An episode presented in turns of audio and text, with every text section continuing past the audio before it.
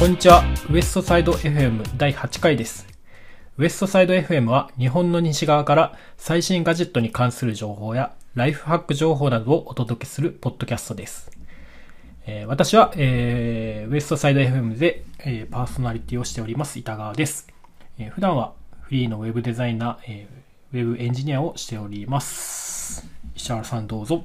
はい、あの、僕はあの、フリーランスでいろいろクリエイター業務ですね、YouTube とか、えーブログとか、そんなことを使って仕事している石原でございます。はい。はい。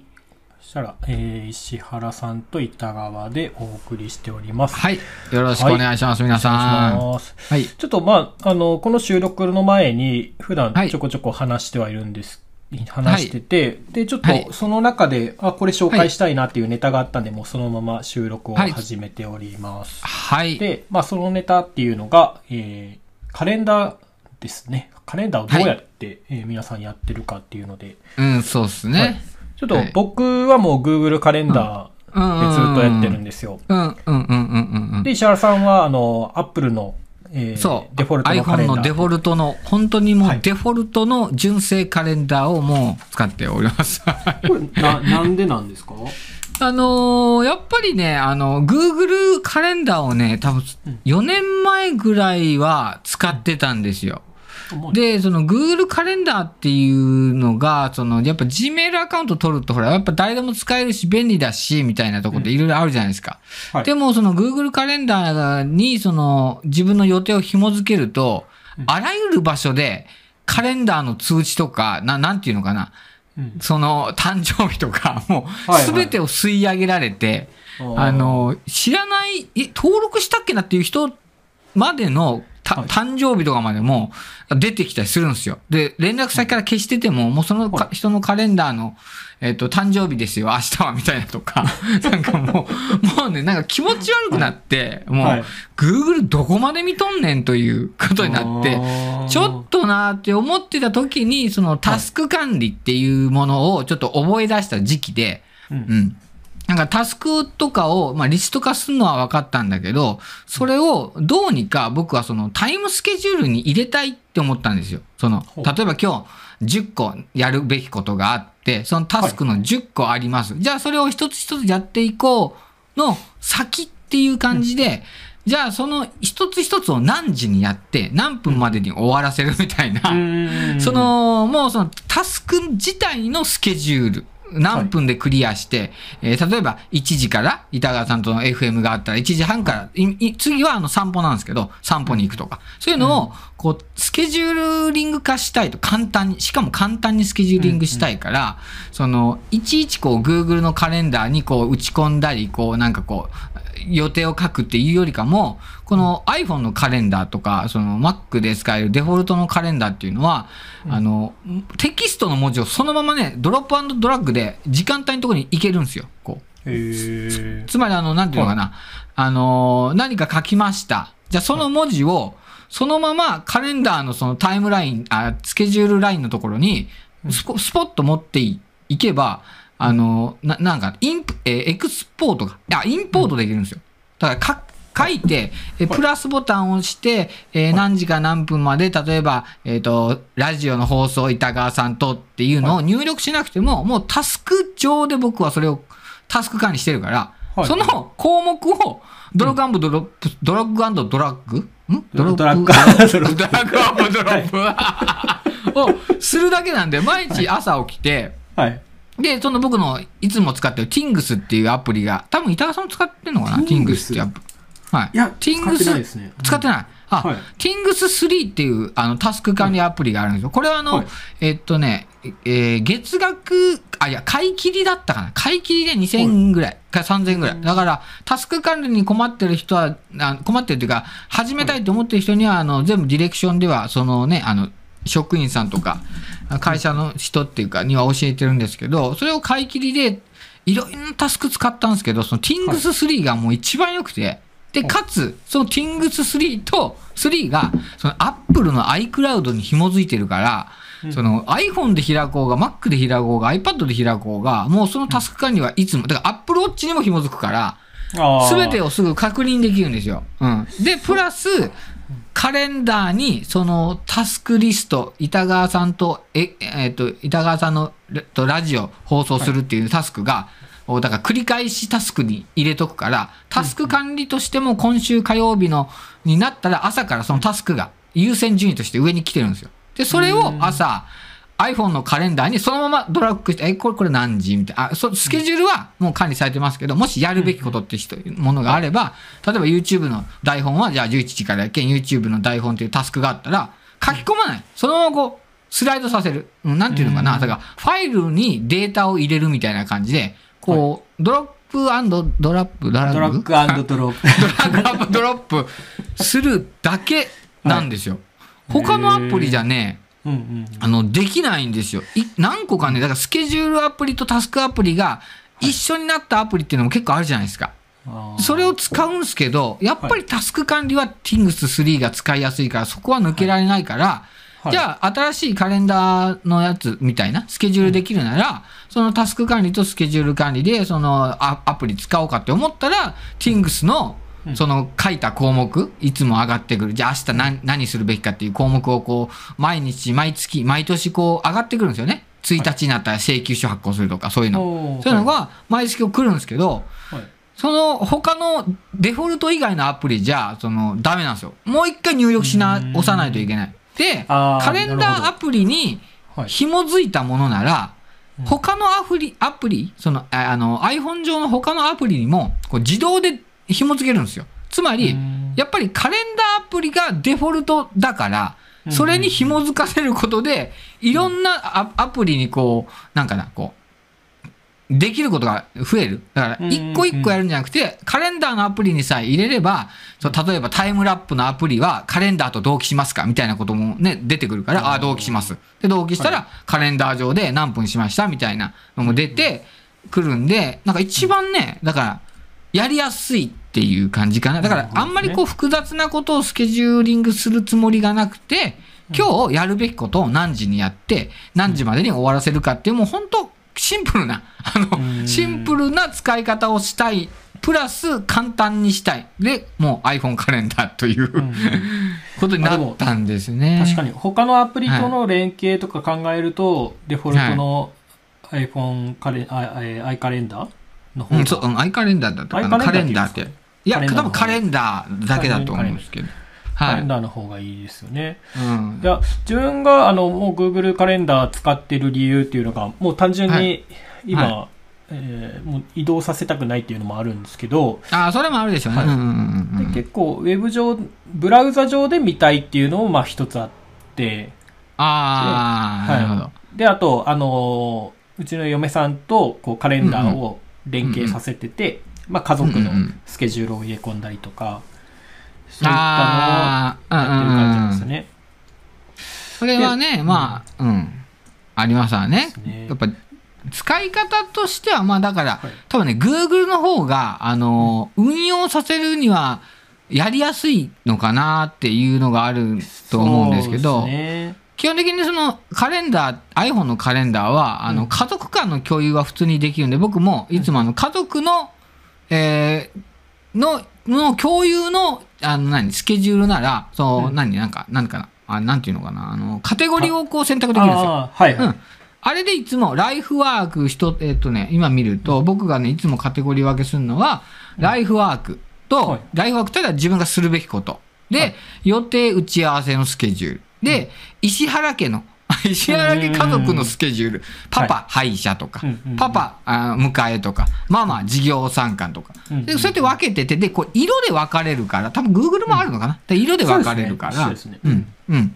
だからまあ、カレンダーパッと開いて、まあ、iPhone とか Mac を開いた瞬間にもうデフォルトのカレンダーが、ほら、通知っていうか、やっぱ、まあ見やすい。一発で分かりやすい。で、この、アップローチにもね、あの、スケジュールが出てくるから、あの、iPhone カレンダうんー。はい。これがね、パッと時計見たときに、あ、あ、次、板川さんと FM だ、みたいな、とか、タスク管理のその Things もそうだけど、やっぱりこう、Mac、だから、だからもう Apple 信者だから、どうしても、あもうその、デフォルトが使いやすいから、だから、うんまあ、Android デバイスを使うのと Apple デバイスを使うのでっていう形になるのかな、まあ、だから。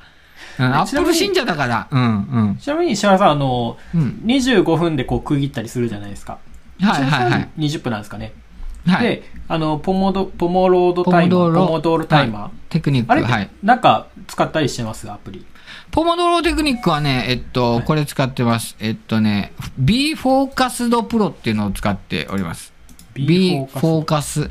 これを英語で言うと B フォーカスプロですね。お、いややってますねこれやってます出たんです。ね。やってませんからね、英会話。やってませんけど、あの、はい B コ、B フォーカスプロ、いろいろ使ったんですよ。多分ね、8種類ぐらい試して、はい。これに行き着きましたね。まあ、俺結構やっぱりこう iPhone、はいアップル信者だから、はいやっぱアプリケーションは影でいっぱい使うんですよ、影で。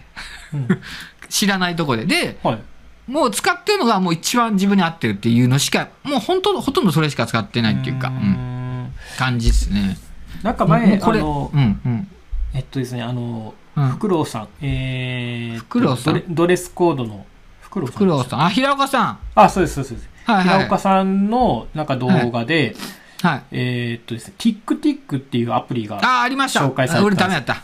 僕もダメだったんですよ。うん、あでれダメだったです、俺も。年間契約したんですけど、うんうんうん。ダメで、うん、俺もダメだったです、あれ。あれちょっと機能が詰まりすぎてて、そうそうそうそうしかもそう。タスクを、まあ、25分ずつでこうやったりはしたんですけど。なんかここまでふなんかふ複雑にそう入れすぎてて、ちょっとなんか、あのーちょここう、なんですかね、何も考えずに、そそのスケタスク管理が仕事のメインになったらダメじゃないですか。そこでも、あのいろいろ手間がかかってたら、もうどうしようもないんそうそうそうそうで、そこ、もうそれよりはもう手書きの方がいいとは思うんですよ。ああ、いや、絶対そう思います。僕も僕も。うん、はいそうですね。そこでまずちょっと、うん、うんつまずいたんで、B フォーカスフォーカスプロはタイムラップをするだけ。えっと、20分スタートしたら、ピラピラって20分なります。そして、はいえしたら今から5分間休憩っていうのも全部せ、もう基本的にはもう全部設定しできるんで、はいあじゃあ5分間スタート。でうん、休憩。またピピピってなる。で、また押すみたいな。で、その繰り返しを今日は何回しましたかっていうぐらいのものなんですよ。あで、ーえーなので、買い切りでいくらだったかな ?300 円とかだったような気がなんかします今見。たら240円とかですね。うん、ぐらいです。もうこれでいいんですよ。もう自分の大体の時間が分かればいいし、はいもっと複雑にするならば、ああのね、えっと、なんてアプリだったかな？ちょっとこれ iPhone 画面閉じてもいけんのかな？いけんのか？あこれは。いけてます？今。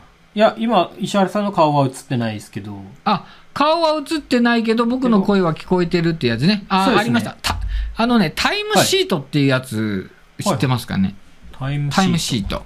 はい。これがね、むちゃくちゃおもろいアプリで、はい皆さん、聞いてる皆さん、タイムシート。あの、あ iPhone アプリで、Android であるか分かんないですけど、うん iPhone アプリでタイムシートってあるんですけど、あの、僕基本的に仕事っていうのは、例えばブログの一記事何分で書けるかっていうのは、うんあのーその日その日で、えっと、1時間、2時間、3時間ってこう、ぶれないんですよ、ほとんど。うん書き切るっていうか。だから、えっ、と、まあ、動画の編集から新しいクライアントのやつからすべて、まず、初めてやること。初めての仕事については、タイムシートってやつで、時間を計測するんですよ。うん時間を計測しとくんですよ、それ。あで、例えば、新しい仕事、えっ、と、板川さんのラジオの台本を書きますという新しい仕事があったら、そのタイムシートってやつで、まあ、えっ、と、台本書く、書く、書く、板川台本書くみたいなのを、まあ、タスクとして作っておいて、それを、まあ、タイムラップするんですよ。はい。で、すると、そのタタイムラップが、まあ、時間計測されました。はい。で計測されたら、あ、このぐらいでじゃあ書けば、あの、板川さんとのラジオの台本はこのぐらいで書けるんだっていうのが分かりました。ただ、そのタイムシートが、デフォルトのカレンダーとね、シシームレスなんですよ。つまり、あの、カレンダーに入れてしまったら、例えば、板川さんとのやつが1時間かかる。じゃあ、その板川さんの台本書きを Things のタスクに書くじゃないですか。例えば、週1回板川さんの台本書くっていうタスクを追加しました。はい。じゃあ今度は、そのタスクをじゃあいつやるかっていうことを決めていくじゃないですか、タスク管理アプリで。例えば毎週火曜日の1時半に板川さんの台本書きますとかね、うん毎週1本書きますみたいな感じでタスクが追加された時に、さっき言った、はそれをそのままカレンダーの方にスライドさせるんですよ。そのね、ドラッグド、ドドドロップドラッグで。はい。するとですよ、するとのタイムスケジュールの中で、例えば1時から2時まで、板川さん台本執筆っていうスケジュールが、あのはいあ iPhone のカレンダースケジュールに溜まるじゃないですか。あ、書かれるじゃないですか。はいえタイムシートを見ると、それが反映されてるから、あの、板川さんの台本に今月何分使ったかっていうのが、あの、時間でわかるんですよ。はあ。ななんていうかな、こう、ちょっと言葉で説明するの難しいんですけど、だはい。からタイムシートを入れて、はい、で、タイムシートもなんか登録して、まあ、登録っていうか起動させておけば、はい。タイムシートで自動的に、はい。えっ、と、iPhone 系の台本何何分1ヶ月でかかったとか、はい。ブログの編集っていうのを iPhone カレンダーで僕はタスクでね、時間1時から、例えば5時までブログ動画編集って作ってますから、それをカレンダーに入れとくとうん、タイムシートがそれをこう、なんかインプインポートして、はい。えっ、と、例えば1週間5時から6時まで Vlog 編集を毎日したら、えっ、と、な7時間っていうのがタイム計測されてるんですよ。えだからーそう、だからなるほど。1週はいはい。間、どのぐらい自分がこの仕事に時間、だからリソースを割いたかっていうのがはい分かるので、で、深深く、深い話をしと一言で言えば、だから英会話がそこにこう入る隙がなかったってことなんですよ。これ英会話は25分毎日やったら、その4時間分ちょっとブログ書いた方が来年のためになりそうだなとか、うん そういう感じで、だからまあし、まあ、考えはシンプルなんですけど、うんそういうふうにアプリでこう連動させてます、僕は。はい。ちょっと話が長くなりましたけど。はい。タイムシそしたらあれか、あの、自分もに日報みたいなのつけてるんですよ。おまあ、あくまー、ですそれ。手作業なんですけど、この案件に何時間かかったっていうのをずっと毎日入力していって、はいはいはい。そしたらまあ、あのー合計、えーその案件に合計何時間使、うん今使ってるかっていうのがそうそう、そんな感じ、そんな感じそんな感じですよね。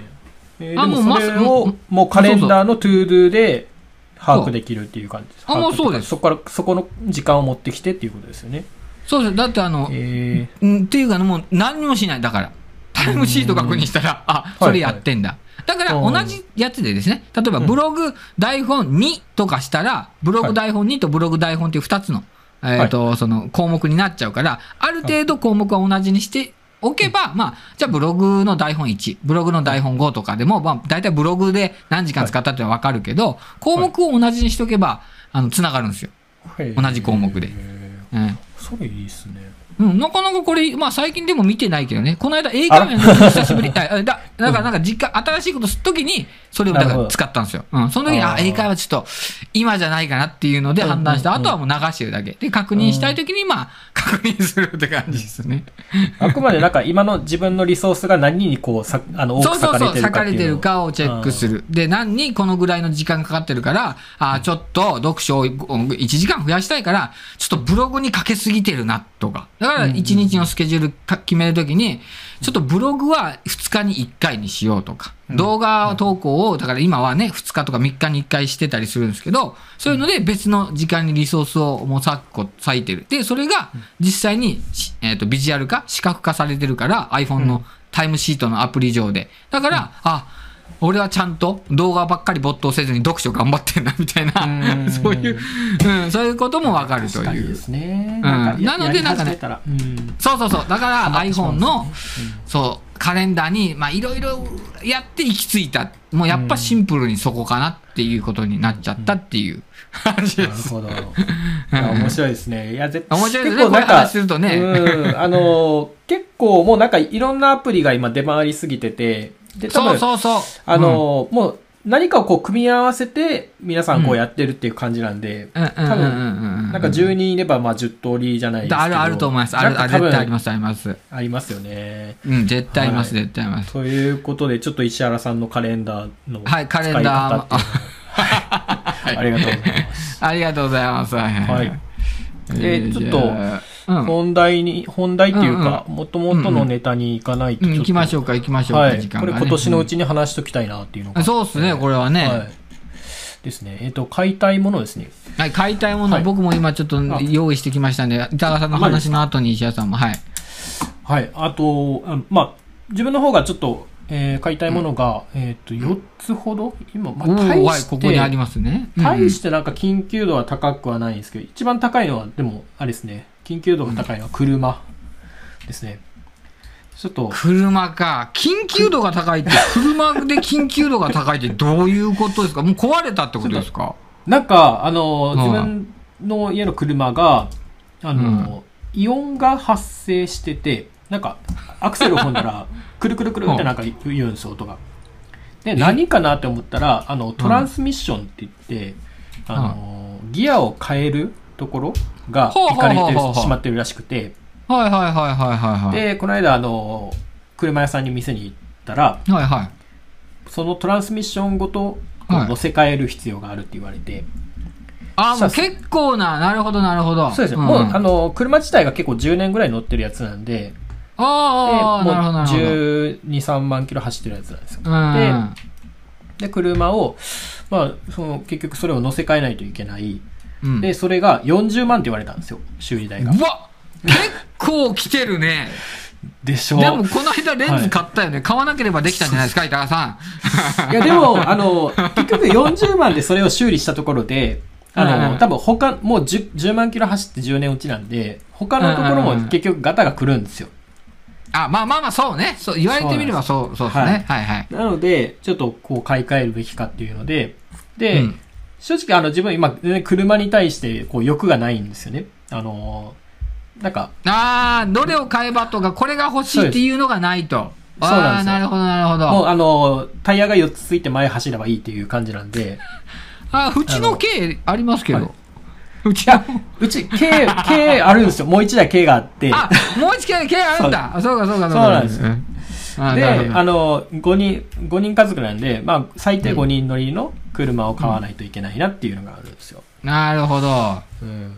で、ちょっとまあ、あの、フリーランスなんで、えーはいローンが組めないのえ、で、なん、それって、はいえっと、僕も組めないってことですか？まあ、あの、信用のところで、いくら稼いでても、そのクレジットカードでは買えない。買えないですね。え、クレジットカードでも2、あ2クレジッ300万までいきますよ、多分。あ、クレジット買えるんですけど、結局自分のやつの上限が100なんですよ。あ、まあ、でも、あれだけ稼いどけばもう、い電話一本で上げてもらえるでしょ、普通に。いや、あの、自分楽天カードなんですけど、結局それ、あの、また今度、上げるってなると、もうゴールドカードにするしかないんですよ。はい。それそれがなんか問題問題な、年会費かなんか取れるとかな。あまあ全然、あの、ゴールドカードに変えてもいいんですけど、ただ今、うんあの、なんですか、定期購入っていうか、あの、はいサブスクのカードとかも、カード番号全部変えないといけないんで、ちょっとそこがめんどくさいなっていう。ああ、そこちょっとめんどくさい。それあるよね。サブスクとか、それあるよね。確かにそれわかります、僕も。あ、それはめんどくさいわ。この間カードがこう不正利用された時があって、で、もう、あの、カード自体を破棄して、で、また発行しないといけなくて、その時も番号自体が変わってしまったんですよ。で、それで結構面倒な思いをしてるんで、ななんかまあ、ゴールドカードにしたいけど、なんか。その面倒さどうなのみたいな感じで。なるほどね。うんじゃあ、一括で買うんだ、車。そうですねあ本当一一括払いってなってる。はい。はい。ああ、だから、まあ、6、70、まあ100い、だから6、そうですね70の車で、いろいろ消費税とかもろもろで多分100ぐらいだもんね。そうですね。なので、まあ、乗り出し100万ぐらいに収まればいいかなっていうのは思ってるんですよ。いや、ありますよ、多分普通に。うんうんうん。で、車自体はもう、えっ、と、5年落ちで5000、あ5万キロ以内ぐらいだったら、うんうんうんまあ全然いいかなとは思ってるんで。うんうんうんお来年楽しみですね。石石原じゃないや、板川がどの車を買うのか、ちょっとね、皆さんこの放送でも楽しみにしていただければ。多分すっごいボロっちいやつを買うと思うんですけど。しかもあの、子供がまだちっちゃいんで、はいでどうしてもこう、なんですかね、泥がついた靴とか、まあなんあかこう、ーはいはい。おお菓子を車の中で食べて、こうボロボロこぼしたりとか、そうある絶ある対ああるあるるんで、絶対あるあるある。もう完全にありますよ。まあ、ああと5年は、まあ、あの、まともな車に乗れないなっていうのがあるんで、ままともな車、うんうんまあ、ちょっとこういう感じで考えてますうん。ね。うんアーロンチェアが買いたいで、アーロンチェアな、なはいなんですかこれ、アーロンチェアって。あの、じゃあ椅子ですね。あの、多分石原さんセールチェアじゃないですか。え？ハーマンミラーのセセールチェアじゃないですか？石原さんいや、僕のは、なんか3万円ぐらいの、そんな、あれですああ、よ。本当ですか。うん。あの、まあな伊藤機、伊藤機です。伊藤機のチェアです。うーん。アーロンチェアってブランド？ええっと、ハーマンミラーのアーロンチェアっていう、あの、椅子があるんですよ。うん。で、まあ、これが、えっ、と、20万ぐらいする椅子なんですけど、これをいきないり買って、になっとるね。うんいきなり買って、うんうんうんあの、自分に合わないってマジだ25な万ったら、うん。ちょっと、あの、もったいないっていうか、いや、これはさすがに20、だって俺この間服買いに行って6万の服でこい、いやー6万かとか言ってたから、椅子に25万はね、あの、板川さんちょっともうピン外れてる、それ。いや、でももう、一日の中でもう、ほぼいる場所ってここなんですよ、ねまあまあ使うね。うん使う、つわかるわかる。わかりますけど、はい。いや、俺も椅子、これね、伊藤機の椅子なんですけど、3万円ぐらいの椅子でうんう、ん。いろいろ調べて、本当にこのハーマーミラーというか、これね、はい。この本当に10万とか20万の椅子もね、あったんですけど、でも、うん、いや、本当に考えたら、うん。うんいや、いらんよねっていう答えに、俺は落ち着いて 3万のね、だから1万円のじゃちょっと逆にだからもう安すぎて買えない。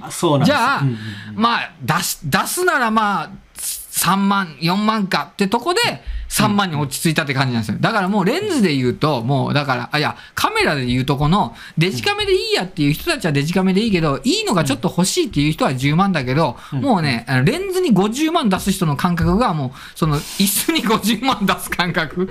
だからちょっと、やりすぎてる感。本当にその、本当にそのなんかもう、はい欲しいものならいいんだけど、むちゃくちゃ25万の椅子は俺だから買えなかったですよ。50万のパソコンは買えたけど、6万の服が買えなかった。僕は。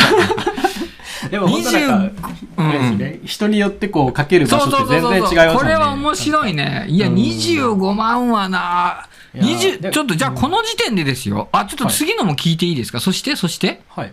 えーそしてで、えっ、と、α7R5 ですね。はい、あの α7R5。R4 が今出てるんですけど、今で最近出たやつですかね。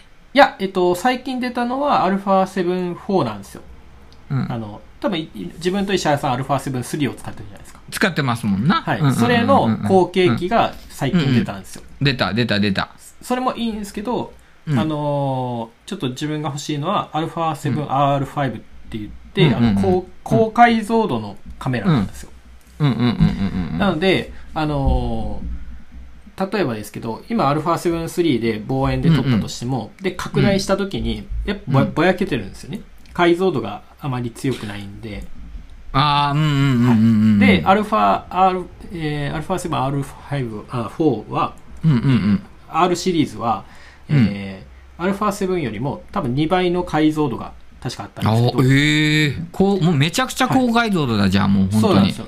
単純にもうトリミングしても、もうそれ使えるっていう。ああ、なるほど。なるほどね。はいまあ、そういった面で、あの、ちょっと、多分、かなりさんあの無駄なお金の使い方なんですけど、まあ欲しいなっていう。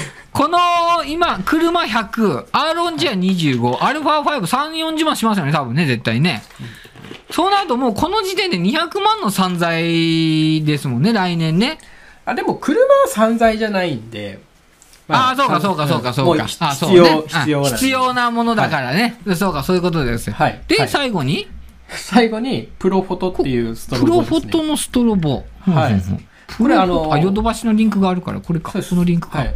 はいこの間、あの、は自分がこう、これもう高いですよ。うん。ホームページを今うん担当してるところが、作ってるところがあって、でその、えーその素材の、えーうんうん写真撮影があったんですよ。で、もううんプロのカメラマンがうんそれをやってて、うんうんうん。そしたら、こう、機材をやっぱ見るんですよね、どうしても。はいプロのカメラマンが何を使ってるのかって。はい、そう、そうですね。はい。で、カメラ自体は、まあ、はいあのー普通にいいのなんですけど、まあ自分のカメラとも全然あんま変わらないかなっていうスペックうんうなんですよ。んうんうんうん。で、レンズも変わらないなって。うんうんうん。じゃあ何が違うんだろうと思ったら、うんやっぱラライトが違うんですよ。もやっぱ違うか。う、。そうなんですよ。ライトがもう全然違くて、で、しかもこれ、あのーなんですか、リモコン付きで、えーうん。なんですか別のところにこう、スタンドを立てて、ライト、ライトのスタンドを立てて、で、撮影します。そしたら、まあ、横からこう、光を出したりとか、うんうん。で、しかも、かなり、こう、光が強いやつなんですけど、どこ、どのルー、何？えーっと、はい。えーすえーこれ皆さん、えっと、プロフォトはい。えエリンクロームという、エエリンクロームというストロボですね。今、板川さんと僕話してるのね、12万するやつです、皆さん。板川さん、どんだけ稼が稼いでおりますかいやいやいや。皆さん。いやこれは、うんうんうんこれで、ま、うあの、いい写真が撮れれば、あの、うんうんうん結局、あの、その後の、こう、案件にもつながったりとか、なるほど、なるほど。う板川さんが撮る写真っていいよねっていうふうになる可能性は十分あるんで、これはもう全然、あの、投資です、投資。これはもうだから、じゃあ買うんだね。絶対買うってことね、これはね、もうね。えっと、まあ、来年あたりには買いたいな。ちょっと買いたい。だからもう機械、はい機械っていうか、あとはタイミング次第で持っておこうって。で使おうという感じですね。いや、はい皆さん多分知らないと思いますけど、板川さんカメラめちゃくちゃ上手ですからね。いやいやこれは皆さん多分知らないと思うんですけど、板川さんのアカウントって写真投稿してたりしますっけ？ツイッタあ、ツイッターはしてないですー。ね。してないか。イインスタグラムとかはね、やっぱりはいいい写真多いですから、板川フォトポートフォリオをぜひご覧ください。適当、適当なこと言う。いやいや、でも全然、これ、さらにだからもいうや、本当になんていうか、絶対いいですよ。だから、多分石原さんもちょっとこれ試してみてください。あの、なんかこう、物撮りとかでもいいんで。いや、俺結構ね、これ、はい僕の使ってるこの今、板川さんにはちょっと見,、見えてるこの画面のね、このあれ、はいこれでもね、多分ね、4万ぐらいしてるんですよ。ああ、いや、これ、だってこれ、日本で10万ですよ。一緒じゃないですか？あ、これ2分、日本で10万なの？あ、それはなかなかいいかも。あ、1本と思ってた。あいや、あ、っと待ってください。や、これ1本でしょ、これ。れ、板川さん。えに日本じゃないですか？一本ですかね？あ、いや一本か？1本だよね？さすがに。さすがにだな、これ、1本だよ。一本ですか、びっくりした。それだと安いって今一瞬思ったけどね。あーいや、でもだからそれぐらいプロ仕様のモデルってことですね。いや、でも石原さんもライトに4万って結構相当だと思いますよ。いやいや、板川さん、これ、大きな声いい言えません。これ全部あ案件でもら,、もらったやつです。そうそう、僕、基本的にね、案件でガジェットもらうから、iPhone 以外はね、もう、もうここだけの話、iPhone 以外はもう全部案件です。もうわー、羨ましいです、ね。もう、あのー買ってないです、自分で、ほとんど。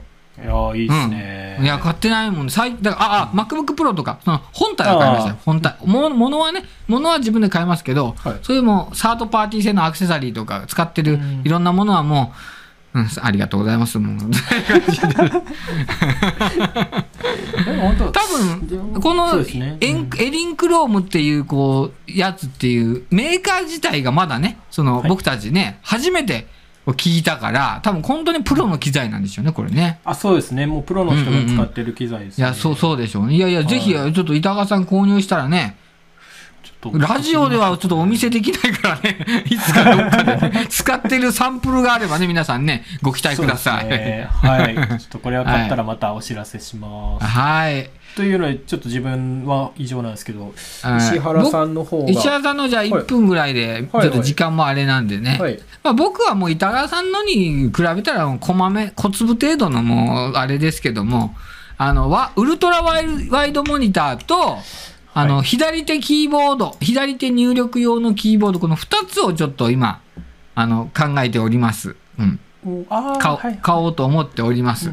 で、ウルトラワイドモニターを買おうと思っている理由は、MacBook Pro 14インチ M1Max フルスペックを買ったので、はいもうこれで今からはもう動画編集とか全てをやっていくので、いや別の、別のその外部ディスプレイがやっぱ必要です。今 iMac27 インチの、うんやつを使ってるんですけども、それに変えるからもうモニターは必要だから。で、今あの皆さんにご紹介していないというか板川さんにご紹介しているあイノチンっていうメーカーのウルトラワイド40インチのフルワイド、うん。なんですけど。初めて聞きましたね。そうイノチンってちょっとねちょっとなんかこうねドブロックの下ネタみたいに扱われそうですけどうん。あのこれ最近出てきたメーカーでめちゃめちゃ評判がいいんですよ。でこれを来年の1月にあのー仕事決まりましたありがとうございます。おー、マジですか？なので、はいはい。買おうと思った矢先、あの、イノチンから連絡がありまして、イノチンの、も、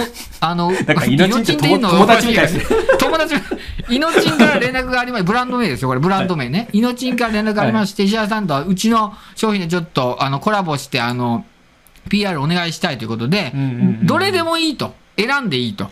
いうことだったんで、ちょうど良さそうなこの40インチのフルワイド、3448かな、えーだから、えっと、WQHD かな？その 4K じゃないんだけど、フルワイドの、えーえー解像度が高いやつ。で、うん。基本的に僕目も悪くなってるから、あの、5K とか 4K にしても字がちっちゃいと見えないんですよ。